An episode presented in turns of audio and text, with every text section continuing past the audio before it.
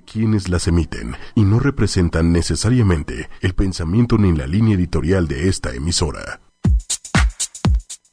Hola amigos, ¿cómo están? Muy buenas tardes. Eh, tengan todos ustedes. Hoy miércoles 30 de agosto de 2017. Es un placer estar con ustedes una vez más, otro miércoles en Expediente M. Yo soy Isaac Alcalá.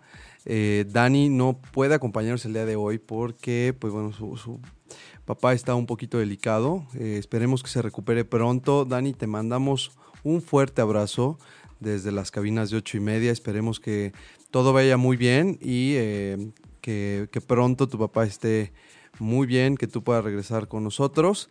Y mientras tanto, pues bueno, el programa, el programa continúa. El día de hoy tenemos un gran invitado, un invitado especial, Carlos Alejandro Poncio, que ya ha estado con nosotros en, en ocasiones anteriores. Y pues bueno, Carlos, ¿qué te parece si para todas las personas que no tuvieron la oportunidad de escucharte, nos platicas un poquito de ti antes de entrar en, materia? Bueno, primero que nada, eh, muchas gracias por la invitación. Eh, bueno, pues yo soy, soy economista y hago algunos proyectos eh, relacionados con el arte. Eh, eso es básicamente... Una combinación peligrosa pareciera, porque pues la economía no, no, se ve siempre, o bueno, eres el primer economista que además está muy vinculado con el tema del arte. En particular, la vez que viniste, hablamos de la música y la mente, de cómo la música puede llegar a ayudarnos a concentrarnos, puede ayudarnos a eh, generar pues más este... Eh, concentración, calma, eh, nos puede influir en estados de ánimo, nos puede ayudar para estar motivados. Y pues bueno, para todas las personas que no tuvieron la oportunidad de escucharte en vivo, eh, es importante mencionarles que estamos en iTunes está el podcast que se llama Música y Mente y todos los demás episodios que hemos tenido a lo largo de estos ya siete meses en Expediente M. Y los puedes encontrar en iTunes y en TuneIn para que pues en cualquier momento que tengas, que tengas curiosidad por saber todos los temas que hemos platicado en Expediente M, eches un vistazo, des clic y escuches el programa. También recuerden que actualmente estamos en vivo en Facebook Live y que eh, estamos en nuestras redes sociales, Facebook 8 con número y media con letra y en Twitter arroba 8 con número y media oficial. Eh, para que pues nos manden todas sus dudas, todos sus comentarios de qué les gustaría que platicáramos, todos los temas que pueden llegar a ser de su interés. Y bueno, hoy tenemos aquí a Carlos porque eh, nos gustaría platicar de una pregunta que, que yo creo que todos nos planteamos en algún momento de nuestra vida. Y la pregunta es, ¿qué significa estar vivo? Eh, yo creo que todos tenemos este cuestionamiento, a lo mejor no directamente, no es que todos los días nos levantemos y queramos saber qué significa estar vivos, pero sí en algún momento de nuestras vidas nos cuestionamos cuál es el sentido de la vida, qué significa levantarnos todos los días, por qué nos pasan cosas buenas y malas y todas estas cosas. Y bueno, Carlos se hizo esta pregunta e inició un proyecto alternativo de música eh, y de performance y de arte muy interesante con la pregunta ¿qué significa estar vivo? Y, este, y no solo eso, sino que también tiene otro proyecto del cual también vamos a platicar en este programa que se llama ¿En qué piensas cuando miras al cielo? ¿Qué te parece, Carlos, si empezamos con, con, el primero de tus proyectos? ¿Por qué no nos platicas cómo se originó? ¿no? Porque esta pregunta de qué significa estar vivo para mí es muy importante, es muy importante que la desarrollemos y que a través de tu performance, eh, de, todo lo que haces, este, eh, pues nos expliques, ¿no? De qué se trató, cómo surgió la idea. Sí, eh, bueno, primero que nada, pues otra vez muchas gracias. Lo que comentaba ahorita acá con la gente de cabina es que yo no me escucho a mí mismo. ¿No te escuchas a ti mismo? A, ver, déjame ver, aquí estamos jugando un poco con los controles. ¿Ya te oyes mejor? No, nada. Nada. Bueno, es un tema de la conexión. Este de acá, a ver, le subimos. Eh, bueno, ya. ¿Un poquito? No, la verdad no, pero si quieres ahorita le seguimos. Ok. Déjenme, bueno, déjame te platico. Eh, Después de estas fallas técnicas, pero que no, no nos van a impedir hacer el programa. Platícanos, Carlos, ¿de dónde surge este proyecto? ¿Por qué es importante para ti generar este tipo de ideas y cómo la gente interactúa contigo en este proyecto de qué significa estar vivo. Sí, bueno, eh, mira, este, el proyecto de qué significa estar vivo surgió en 2015. Eh, Yo ya tenía algún tiempo pensando en, en eh, echarlo a andar. y básicamente inició como una invitación para la que la gente hiciera arte, una, para que la gente escribiera, pintara, hiciera música, se involucrara en el arte, porque si de alguna manera no, no estamos realmente muy relacionados con el arte, con su, eh, con su, digamos, con su apreciación, pues mucho menos en su producción. ¿Y, te refieres a la gente de pie, al ciudadano de pie? exactamente, a todo, sí, exacto, a, toda la gente que, que, no hacemos arte, o sea, eh, y todo esto viene de a cuento porque durante mucho tiempo yo trabajé como economista y un día decidí renunciar a mi trabajo y ponerme a, a escribir música. ¿Por qué no te sentías vivo?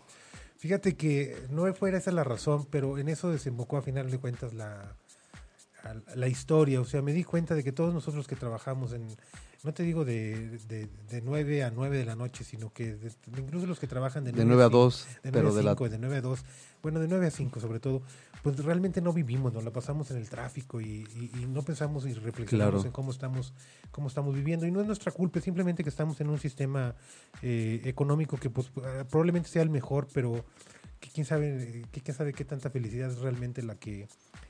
porque la economía al final son números, cifras, hay que llegar a ciertas estadísticas, alcanzar, alcanzar ciertos niveles de crecimiento pero dejamos de lado el aspecto humanista, ¿no? Y dejamos de lado el aspecto humano de nuestra vida, no sé si vaya por ahí. Sí, exactamente. Es, es precisamente una crítica, digamos, al, hombre económico, al hombre económico que ha construido la ciencia económica, este, por, redundar un poco, eh, en el que este hombre económico aparentemente es feliz consumiendo. Y es, es una... aparentemente, ¿no? Qué bueno que haces la precisión. Exactamente. Aparentemente es eh, eh, feliz yendo a una oficina de 8 de la mañana a 8 de la noche, y consumiendo los sábados y domingos. Este, llenándose de deudas que parece que nunca van a terminar, ¿no? Y a mí me llamó mucho la atención lo que es lo que estuvo sucediendo en Europa, en España, eh, con las altas tasas de desempleo y el haber convivido con artistas durante esta época, eh, que creo que viene un cambio muy fuerte en el futuro, porque la gente ya nos, los jóvenes ya nos están comprometiendo a comprarse una casa, a comprarse un auto, a casarse, o sea, están, están, están pensando en otro, en otro estilo de vida, ¿no? Los valores, a lo mejor la importancia que le estamos dando a ciertas cosas de antaño, como la casa, lo que tú mencionas, el DEPA, el trabajo, ¿no? El trabajo a largo plazo está cambiando Está cambiando, está cambiando, exactamente. Y yo de alguna manera me vi como, eh, pues de repente en medio de la tormenta, de esta tormenta nueva, ¿no? De, esta gente, porque renuncio a mi trabajo por, por cumplir un sueño que había abandonado de joven, eh, por haber estudiado economía, abandoné la carrera de música y me puse a escribir música, pero todo esto desembocó en que finalmente empezar a escribir, empezar a, pintar y empezar a, a, componer música. Y al cabo de dos, tres años, eh, después de reflexionar, me di cuenta de, de, de, que la gente eh, pues no voltea a, ver su vida, a ver cómo la está viviendo, a ver si está poniéndole atención a sus seres queridos, a, si quiere hacer una, una llamada. Un a lo que es realmente importante, a lo que es realmente importante en la vida, exactamente. Eh, lo has dicho correctamente. Y entonces, eh, pues por eso lanzo este proyecto sobre qué significa estar vivo, que es una, una manera, una manera de, de, hacer, de invitar a la gente a hacer arte, pero también hacerla reflexionar sobre cómo está viviendo y a, darse cuenta de que la gente, nuestra gente querida se nos va un día y no le pudimos decir te quiero lo suficiente. O es un instrumento, o sea, el arte se convierte en un instrumento por el cual tú haces que la gente reflexione, de alguna manera interiorice esta pregunta y pueda expresarlo a través del arte. Es, es, totalmente correcto eso también, porque, bueno, todo arte, eh, sobre todo todo arte del, de, cierto momento del siglo XX hacia acá, es, es, una, es una invitación a reflexionar sobre nuestra condición social, sobre nuestra vida social. Tienes, tienes toda la razón. Yo la verdad lo hago de una manera un poco... ¿Lúdica? Eh, pues un poco, no, no sé si lúdica, pero a lo mejor un poco eh, no le gusta la palabra a, mis colegas de este proyecto que la use, pero la voy a usar un poco provinciana, porque es una manera un poco bonita, un poco pop, un poco eh, inocente de invitar a la gente a hacer esto, a hacer esta reflexión. Y no es precisamente que lo hagamos, eh, digamos, como en los 70 se hacía, eh, sacándonos sangre en frente del público o matando animales o haciendo algo. Performance, un performance irreverentes, sí, ¿no? Exacto, algo más violento, ¿no?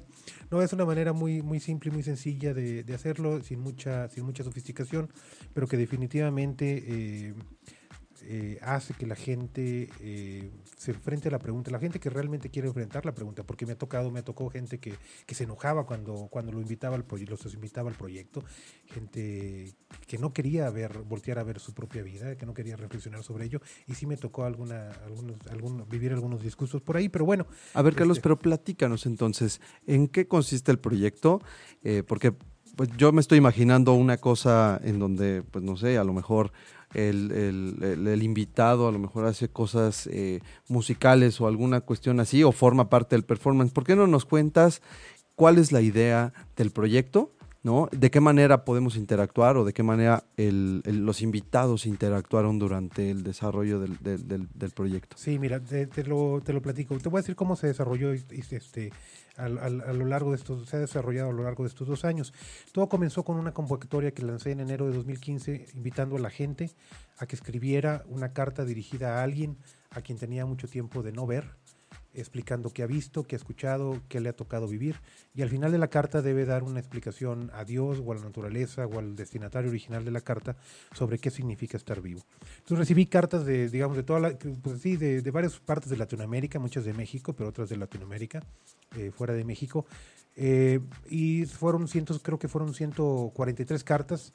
Eh, esas cartas lo que hice fue meterlas en sobres eh, sin destinatario y empezar a repartirlas en la, en la calle a la gente. Eh, lo hice en Monterrey, lo hice en Guadalajara, lo hice aquí en la Ciudad de México, en Tlaxcala, en Puebla, en Querétaro, en varias ciudades.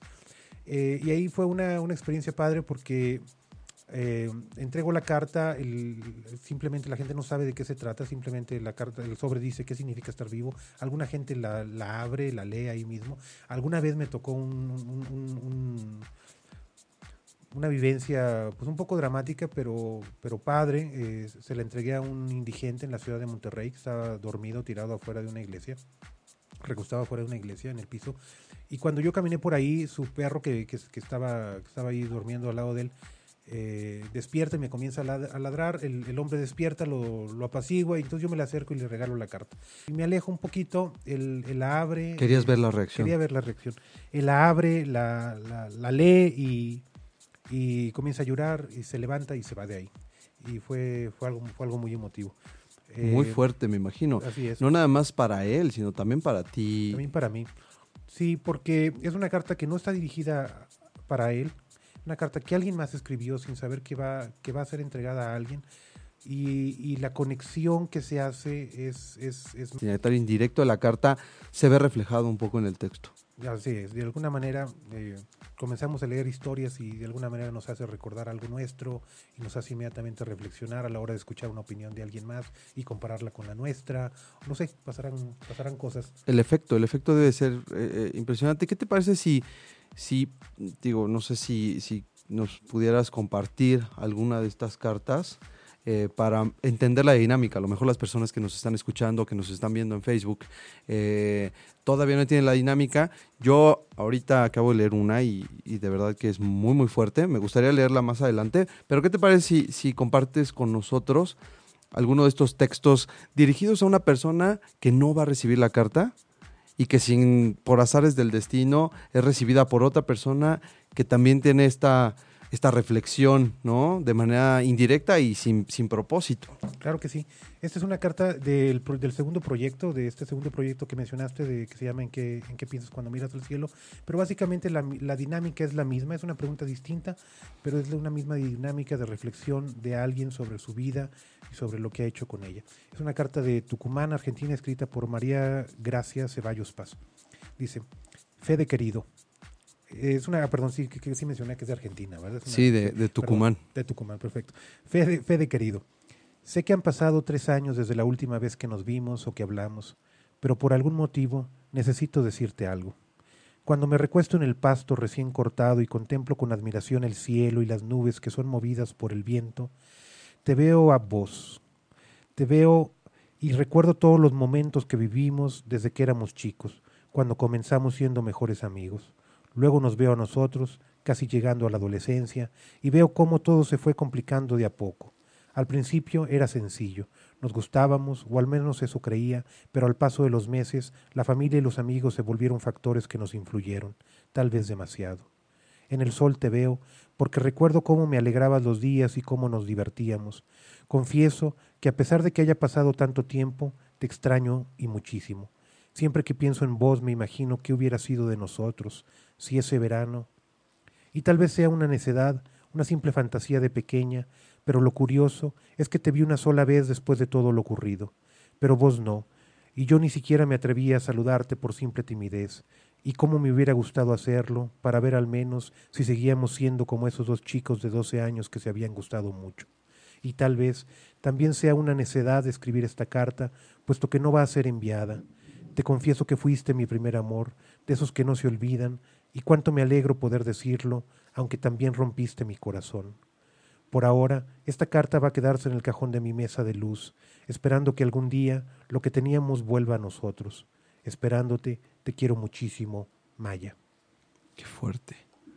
Qué fuerte. es una, sí, es una carta que... Sí, porque al, parecer es, es eh, bueno, como yo lo interpreto, y me imagino que cada persona que la lee debe de darle la interpretación que quiere.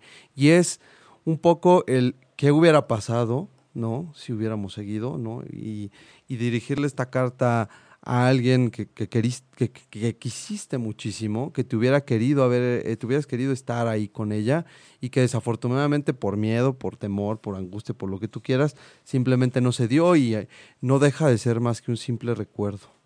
Así es, es, es, eh, es interesante lo que, lo que, la, manera en que tú la lees. yo la puedo leer. ¿Tú cómo la interpretas?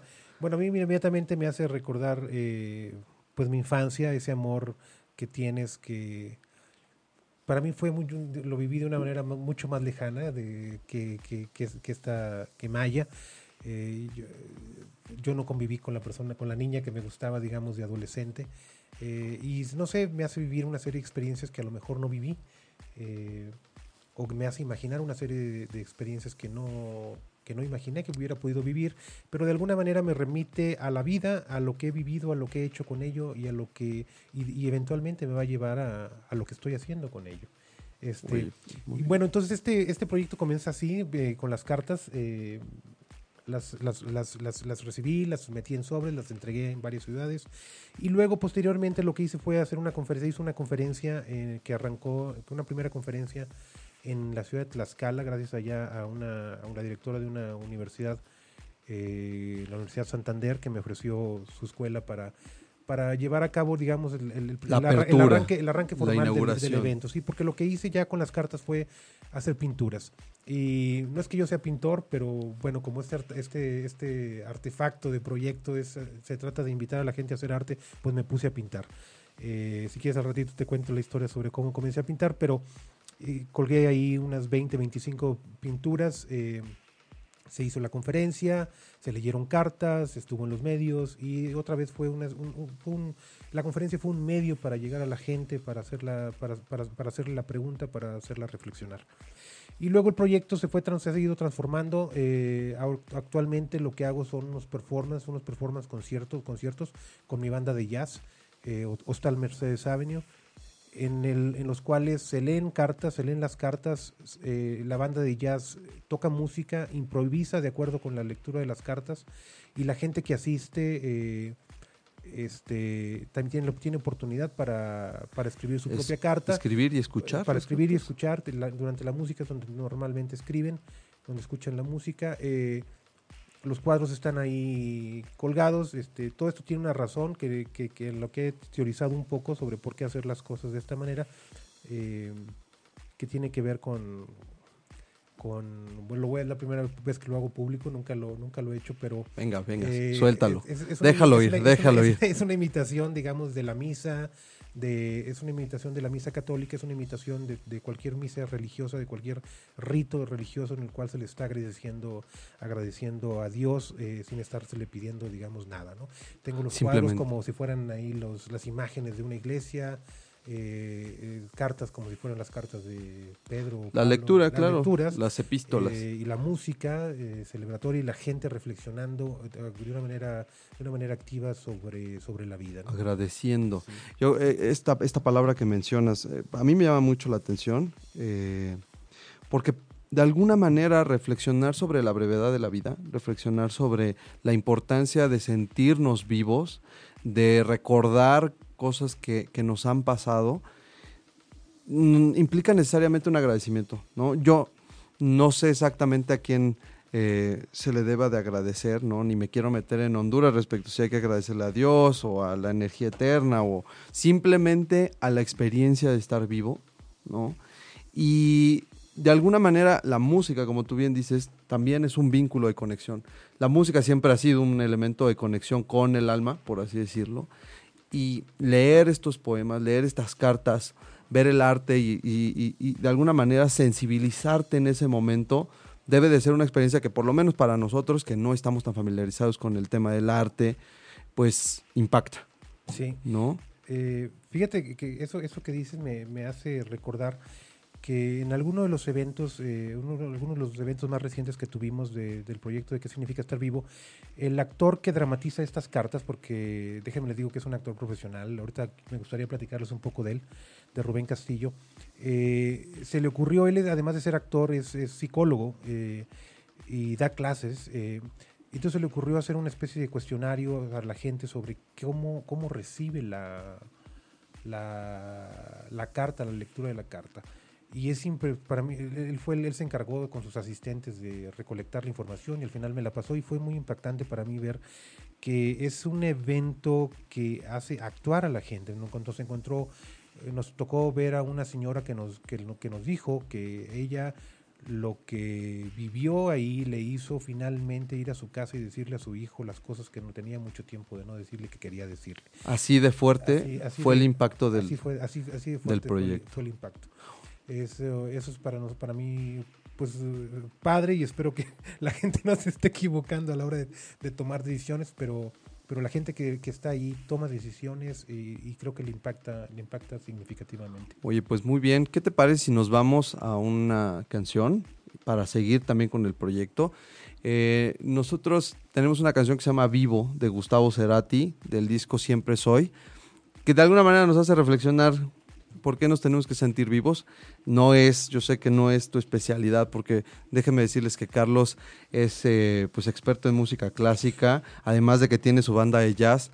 Eh, em, Cerati, pues sí, se aleja un poquito. no, bueno, Cerati, es, uno, de los, uno, de los, más grandes compositores de canciones que ha dado el, el siglo XX. Yo, yo, bueno, para mí Cerati es, es y fue eh, un, un, gran, gran, gran, este, pues, músico pop. Y pues vámonos con Vivo, eh, y regresamos a leer más cartas, a seguir platicando con Carlos. Esto es Expediente M. No se vayan. Bienvenidos de vuelta, amigos. Estamos en Expediente M. Estamos con Carlos Alejandro Poncio y estamos platicando de sus proyectos y sobre todo de la gran pregunta que es ¿qué significa estar vivo? Y Carlos, si me lo permites, me gustaría leer la carta que, que, que pues bueno, compartiste conmigo. Me gustaría compartirla también con el con, toda la gente que nos está viendo y escuchando en ocho y media. Es una carta que, viene desde Almoloya de Juárez, del Estado de México, que escribió Aguirre Raquel o Aguirre Rachel, porque pues está, el, el nombre es Rachel, del 5 de noviembre de 2016. Y la carta dice textualmente lo siguiente. A mis queridas quimeras, los golpes más duros te hacen la persona que hoy eres. Eso significa que tienes dos opciones, o subir a la gloria o caer a la demencia. Ya no entiendo si mi gloria es una vasca de demencia, pero aquel miércoles en los adentros de un cataclismo familiar, sumisa en la atmósfera que yo misma me creé, no sabía cómo reaccionar a la noticia donde mi vida estaba de por medio, igual que la de aquellos dos ángeles. Los médicos cada vez que se dirigían a mí me decían, Señora, y aquello me hacía pensar en que era demasiado joven para que me llamasen así. Pero la verdad ya no me importaba, pues llegaba la hora de tomar una decisión entre la vida y la muerte. Todos sabíamos que la mejor decisión era la vida, y yo la elegí. Me aferré a ella, así como un vagabundo se aferra a su trozo de comida o un avaro a su dinero. Pero en fin, aquella noche larga no podía probar bocado, cuando de la nada una señora regordeta se acercó a mí, me dio un bolígrafo y papeles que firmar. Terminando aquello, me pasaron al quirófano, donde solo me anestesiaron de la cintura para abajo.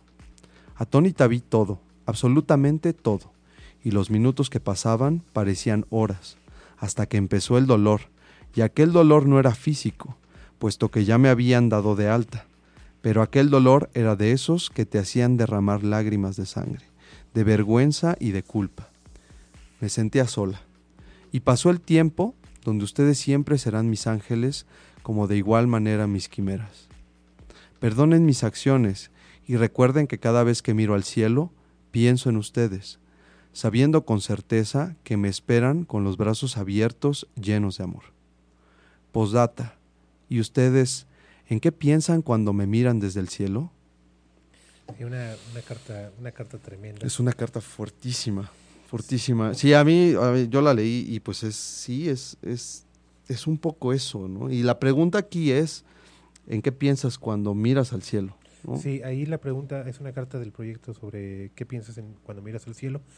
Y eh, fíjate que una de las eh, claves de, del proyecto cuando lo inicié es que eh, cuando cuando diseñé estas estas preguntas y esto y, todo el y todo lo que lo que lo que genera eh, en lo que pensé fue una especie de lirismo una un, o sea un arte hecho por por amateurs eh, donde no hubiera cabida para el profesionalismo para la expresión profesional no porque esa era, esa era la clave. La clave era conectar eh, con la gente conectar con la gente que la gente que la gente que no está relacionada con el arte se acercara al arte y eso le llevara a reflexionar sobre, sobre su vida. Entonces, el mismo hecho de que fuera, de que todo fuera amateur, pues déjame te, te, te platico que, que, eso fue lo que también me invitó a mí a pintar. Lo que yo hice para, para comenzar a pintar fue eh, pedirle a una amiga, una amiga muy querida, que tiene una discapacidad mental, le, le pedí que me, que me enseñara a pintar. Y entonces eh, me reuní con ella y estuve pintando durante un año bajo su pues bajo su enseñanza. Ella, ella fue la que, me, la que me guió, yo le preguntaba qué opinas aquí, qué opinas allá, qué le falta, qué, qué necesita este, este cuadro. Y después de un año, después de haber pintado unos 150, 200 cuadros, eh, y comencé a ver que, que, ya me salían cosas un poco... Más elaboradas. Un poco más elaboradas. Más decentes. Más decentes, este, fue cuando ya eh, me, me, aventé a que, a que el proyecto trajera, trajera pinturas. Eh, inicialmente había pensado en que fueran fotografías, porque pues bueno, yo también alguna vez fui aficionado a la fotografía. Y, pero bueno, eh, afortunadamente se convirtieron en, en, pinturas. Y ahora en estos últimos proyectos que he tenido, eh, la, la, misma gente que escribe a veces me envía una imagen eh, para ser incluida. Eh, lo que estoy haciendo ahorita son collages con las con las fotografías que, que, me envía que me envían los mismos los mismos escritores y, y ahí está. Ahí ¿Y cómo está ha sido la recepción, Carlos? Es decir, me contabas que tú recibiste en, la, en el primer proyecto, en, en, ¿qué significa estar vivo? 161 cartas. 143 cartas. 143 cartas. En este, en este segundo de ¿En qué piensas cuando miras al cielo? Se recibí 264 y pues no, pues ahí va. Cada vez, digo, ya 264 la verdad para mí solo es un poco, un poco complicado de Es manejar. una ola de cartas. Es una ola de cartas. Entonces ya para el siguiente, este yo creo que mi asistente va a tener que meterse a, a, a esto. A echar un chequeo. A, echar un chequeo, sí. Pues muy bien. Y eh, en estos performances que hacemos, todo, bueno, que, que, que, has estado haciendo, el impacto de la música debe de ser también, eh, veo la combinación, ¿no? De pintura, música con, con la lectura de las cartas. ¿Qué, ¿Qué tanto, por ejemplo, me decías que en el jazz improvisan dependiendo del contexto? O sea, esto para mí, esta carta que yo acabo de leer, podría ser el caos, ¿no? ¿no? Sé de qué manera, porque es muy fuerte, porque tiene un, tiene un mensaje muy duro, ¿no? Sí. Sí hay varias hay varias decisiones creativas que hay que, que hay que tomar que hay que tomar a la hora de tener un evento. Este eh, déjame te platico sobre ello. Primero hay que seleccionar las cartas, ¿no? O sea, se seleccionan unas 24 o 28 cartas eh, por evento, se leen a veces completas, a veces solo fragmentos. Y esas 24 cartas hay que ordenarlas de alguna manera. Hay muchas maneras de ordenar cuál es la primera y luego cuál sigue la segunda. Entonces hay que hacer una, una dramaturgia, que eso la hago yo personalmente. Mm. O sea, no es aleatorio, no, ¿no? Es, aleatorio. no es como ahorita, que a ver las que vengan. Sí, las de ahorita son, son totalmente aleatorias, no, no siguen esta dramaturgia. Entonces tengo que comenzar con, con, una introducción, llegar a un punto climático y resolver el punto climático. Eso es, eso es una primera edición. Y luego la música. Es como armar un rompecabezas. Hay que armar como una Que no tiene un rompe, o sea, que no tiene ni, ni, Sí. ni ton ni son. Exacto. No, porque, digo, al final, como dices tú, una dramaturgia es una historia, pareciera, ¿no? Que tiene un clímax y un desenlace respecto de historias que por sí mismas, ¿no? Que en cada carta tienen su propia historia. Cada carta tiene su propia historia y hay que entrelazarlas y contrastarlas y, darles, darles un, un- un paso adelante en la siguiente, etcétera. Y luego hay que hacer la música, efectivamente, porque en cada dos, tres cartas hay que tocar música para que la gente tenga oportunidad de, de seguir reflexionando, de perderse en sus memorias y a veces tomar el- la pluma, el lápiz y ponerse a escribir. Entonces, esa música también hace un contrapunto, digamos, con el texto. Y no es tan sencillo como, digamos, si, si el personaje se nos está muriendo, pues matarlo en la música. También hay una, hay una decisión creativa ahí De reflexión. de, de, de, de- de- dar el siguiente paso de, o de resolver o de, o de dar un siguiente paso para que la, la- la- el, el, el- el- evento siga, ¿no? Se siga desenvolviendo. No se muera con una carta dramática, intensa, fuerte. Ajá, exactamente. Entonces, la, la- la improvisación entonces se basa, eh, como, lo- como se basa en todo el jazz, en, un- en una serie de temas que yo programo, digamos. eh, después de dos, tres cartas le doy una serie de instrucciones a los músicos y les digo, o sea, vo- voy a tocar yo en la flauta tal tema. Pero una vez que yo suelto ese tema en la flauta, este, el piano, el bajo, la batería, eh, cada quien eh, toca ahora sí lo que, lo que va a improvisar de acuerdo con, con lo que escuchó y de acuerdo con, con las indicaciones que le doy y de acuerdo con la música original que está escrita con la que yo, la que yo toqué en la flauta. Esa es, esa es básicamente la. En eso consiste básicamente una, una pieza de jazz. En una especie de estándar se le llama una- un pedazo de música que está escrito. Eh, hay ciertas libertades interpretativas, pero la mayor parte de la interpretación viene cuando empieza a dársele vueltas a ese tema y empieza a improvisarse sobre ese tema. Eh, Oye, muy interesante, Carlos. Y, y bueno, una pregunta que viene, después de todo esto, después de estos dos proyectos y los proyectos que vienen, ¿para ti qué significa estar vivo? Bueno, bueno, esa era la pregunta que no quería que me, que me hicieras. Bueno, estar vivo, fíjate que de repente depende de, de dónde nos agarra la pregunta, claramente. Yo batallé, te voy a ser franco, yo batallé mucho para escribir una, una carta. Este, el proyecto arrancó en 2000, en 2015. Yo no, yo Ujú. hice, hice varios intentos por escribir una carta y nunca, nunca, nunca pude. No fluía. No fluía hasta que finalmente la escribí hace, hace unos meses. Este, que no, obviamente no es una carta que forme parte de la 143, pero fue cuando hasta finalmente pude, pude, pude escribir esa, esa, carta y bueno, tengo mi, mi idea, pero no quiero, no quiero ahorita. eh, no quieres explayarte sobre qué significa estar vivo. Te lo pregunto porque, porque bueno, eh, comentabas que, que cuando tú pues tienes eh, la licenciatura, la maestría, el doctorado en Harvard en economía, o sea, no, no estamos hablando de, de, de cualquier hijo de vecino, y decides renunciar a eso. Pareciera que irse a Harvard para muchos es el sueño dorado, es, es eh, el cumplir con una meta muy importante, sobre todo aquí en México, que no cualquiera, ¿no? No cualquiera tiene acceso o tiene la oportunidad o tiene los conocimientos para poder estudiar allá. Tenemos un economista bien logrado que decide renunciar a su trabajo, renunciar al tema de, de este horario que tú dices de, de 8 a 5, yo diría de 8 a 5 de la mañana, a veces pasa, este, por ir por sus sueños, porque eso te hace sentir vivo. ¿No? ¿Qué nos recomiendas? Porque yo te voy a decir algo, yo me siento vivo trabajando también, ¿no? Y yo me siento vivo haciendo lo que hago, me siento vivo estando aquí en Expediente M y me siento vivo de muchas maneras.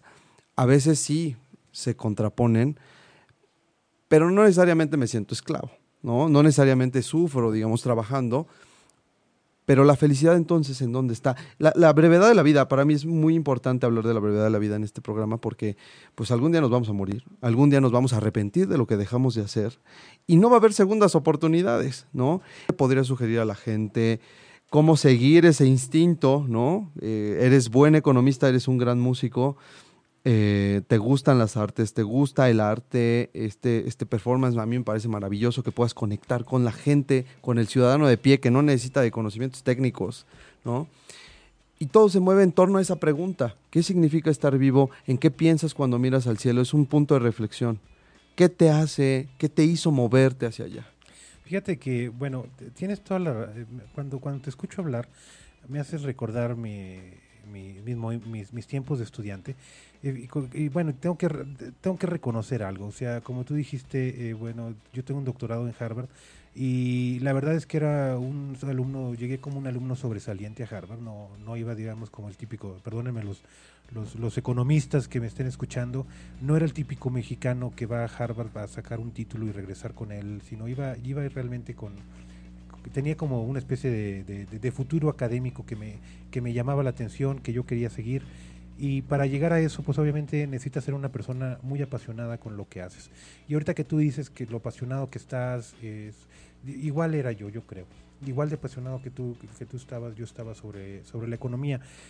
Pero, eh, y hace, hace poquito, hace ratito que veníamos platicando, eh, antes de empezar el programa, y te escuchaba sobre lo que opinas sobre cómo estás llevando tu vida eh, personal y todo, eh, me pongo a pensar y digo, qué padre que quizá que este, tiene esta, esta visión tan clara que se aparta, digamos, de los estereotipos y de lo que la sociedad impone y que, y que tiene todo esto, ¿no? Pero siempre hay que estar muy alerta a que, a que el hecho de que de que nunca lo haya nunca lo haya probado de que haya algo que no haya probado hasta ahorita no significa que no me gusta. Y creo que esa es, esa es, esa es la, la gran ah, la gran la gran lección exactamente.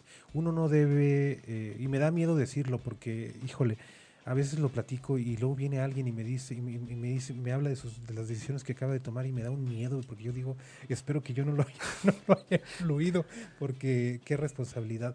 Pero definitivamente uno no debe de, de dejar de hacer las cosas por temor a lo que va a pasar o sea uno uno no deja de hacer las cosas por temores o sea uno uno uno debe hacer las cosas no Arriesgarse. uno debe arriesgarse hasta cierto punto creo yo Te ¿no? digo, mientras no dañes a los demás en el Inter o, o tal vez este, te, te, pues pongas en riesgo tu propia vida, pues yo creo que eh, hay un espectro de decisiones que vale la pena tomar, ¿no? Exactamente, hay una, sí, hay que, hay que tomar en cuenta eso, hay una gran cantidad de decisiones que, que están ahí, que no estás tomando y que no estás tomando por simple Miedo, miedo y a veces por, por costumbre, porque ni siquiera sabes que están las decisiones. porque te ahí, dejas llevar. porque te dejas llevar por el día a día.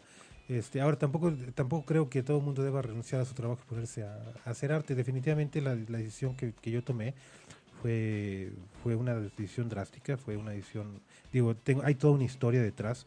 Eh, no fue una decisión improvisada. Yo comencé a escribir, déjame te comento que yo comencé a escribir, a, a escribir música a los 12, 13 años. Yo entré a la carrera de música, o sea, tampoco estaba empezando de, De de cero.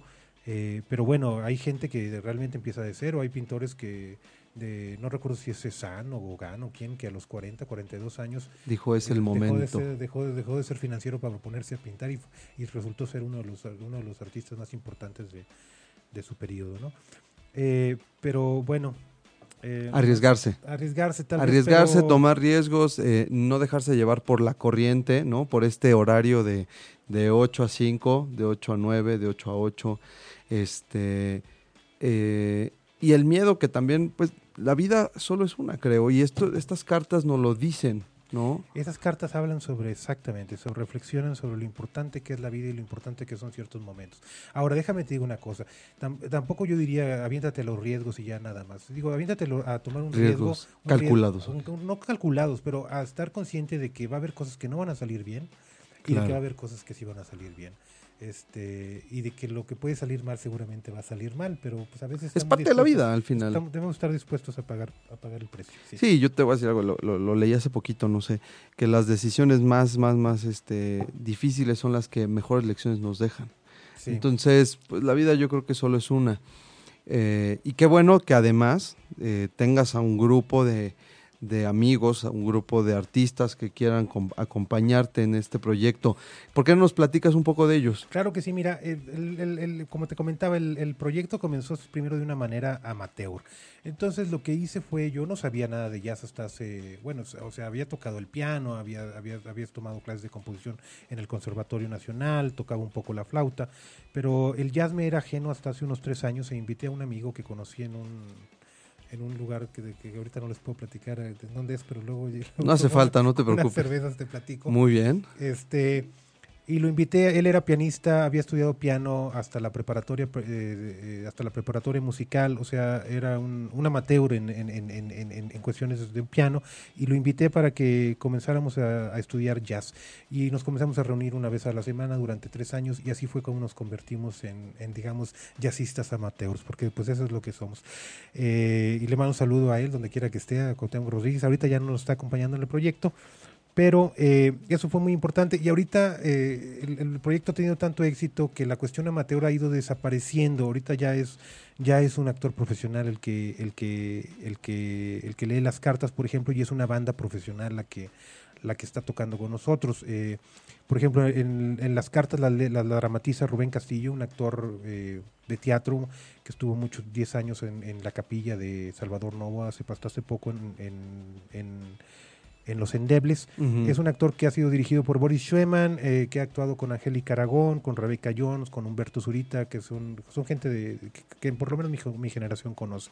Y estoy muy agradecido con él porque él se subió al, al proyecto, le encantó. Él además es psicólogo, da clase en la Universidad Pedagógica Nacional sobre la relación sobre la relación entre educación y arte.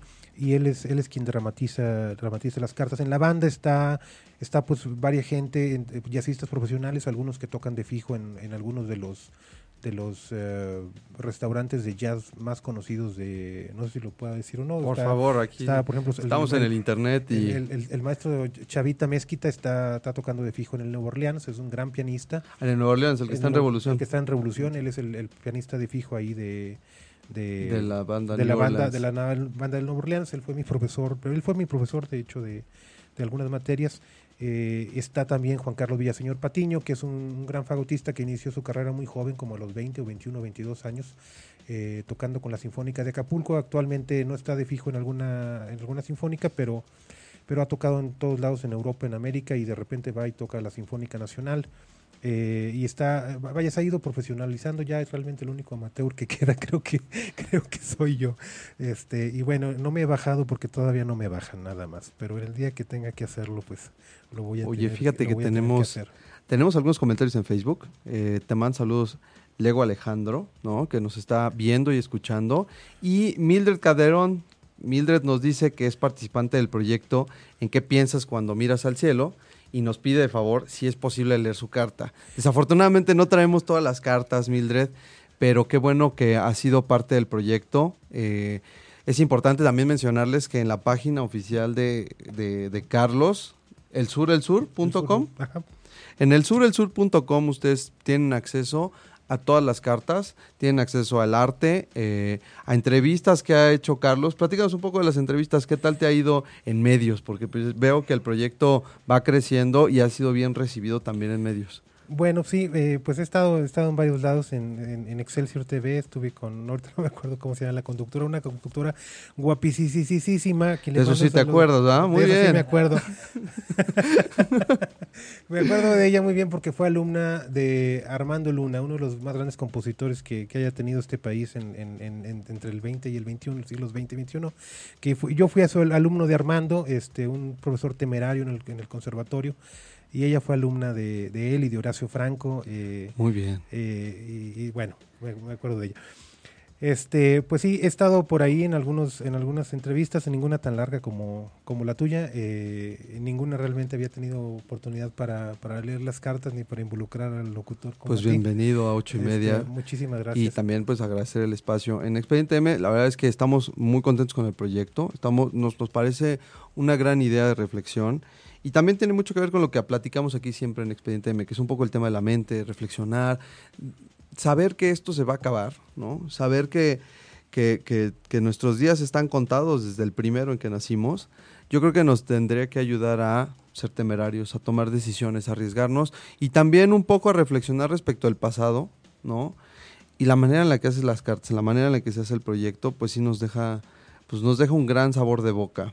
Nos gustaría que, si, si ya tienes algún proyecto adicional, eh, ¿qué otras ideas crees que puedan surgir con estos proyectos? O si ya vamos a, vamos, así que como, como, como Iñárritu, que después de tres películas cambió completamente el giro, ya dejó, dejó la, la dinámica de, de, las tres historias.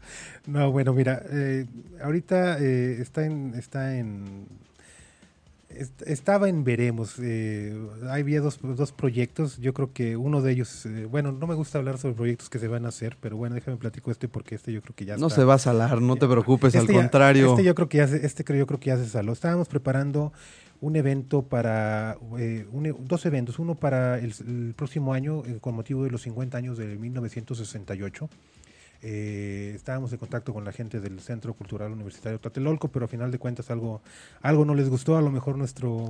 irreverencia. Nuestra irreverencia. Este, estábamos pensando en, en, rentar un, departamento en el edificio no acuerdo, el, edificio que está sobre la, frente a la Plaza de las Tres Culturas y ahí hacer el evento si no nos invitaban. Este, en señal de protesta. En señal de protesta. Y conmemorando la protesta del conmemorando 68. la protesta del 68, exactamente. Este, ahí estoy colaborando también con mi papá en, en, asuntos de, de, la parte de la intelectualización de, del proyecto, porque mi padre es abogado y le tocó vivir el 68 y, y le gusta la política y todo esto. Entonces me me ha de hecho, me, me pasó una, una, imagen de ahí, unas fotografías de Ernesto Cedillo siendo golpeado. No sé si ustedes la recuerdan, nuestro expresidente siendo golpeado por la policía en el 68, sí. Y luego la historia se repite, ¿no? Sí, ese, bueno, ese, ese, esa es una posibilidad que, que, que, está ahí. La otra es que eh, vamos a estar en Monterrey el 10 de diciembre en la Macroplaza eh, probablemente leyendo cartas de en qué piensas cuando miras al cielo. Queríamos hacer un, evento especial sobre derechos humanos, es un festival sobre derechos humanos el que va a haber allá. Y ya teníamos todo lista la convocatoria y todo, pero bueno, para no herir sensibilidades de, nadie por allá, eh, decidimos mejor bajar la, la, la convocatoria. Y bueno, vamos a trabajar con las, con las cartas de, en qué piensas cuando miras al cielo. Pues muy bien, Carlos. Muchísimas gracias por haber estado con nosotros. Antes de cualquier otra cosa, eh, pues bueno, ha sido un placer. Esta es la segunda vez que vienes con nosotros. La primera fue muy técnica, estábamos hablando ya de temas eh, muy numéricos eh, musicales. pero, insisto, felicidades con el proyecto. Espero que puedas compartir con nosotros más y más proyectos, que esto siga creciendo que a través de tus conocimientos de la música, ¿no? porque los económicos, a mí me queda claro que los tienes bien, bien, bien definidos.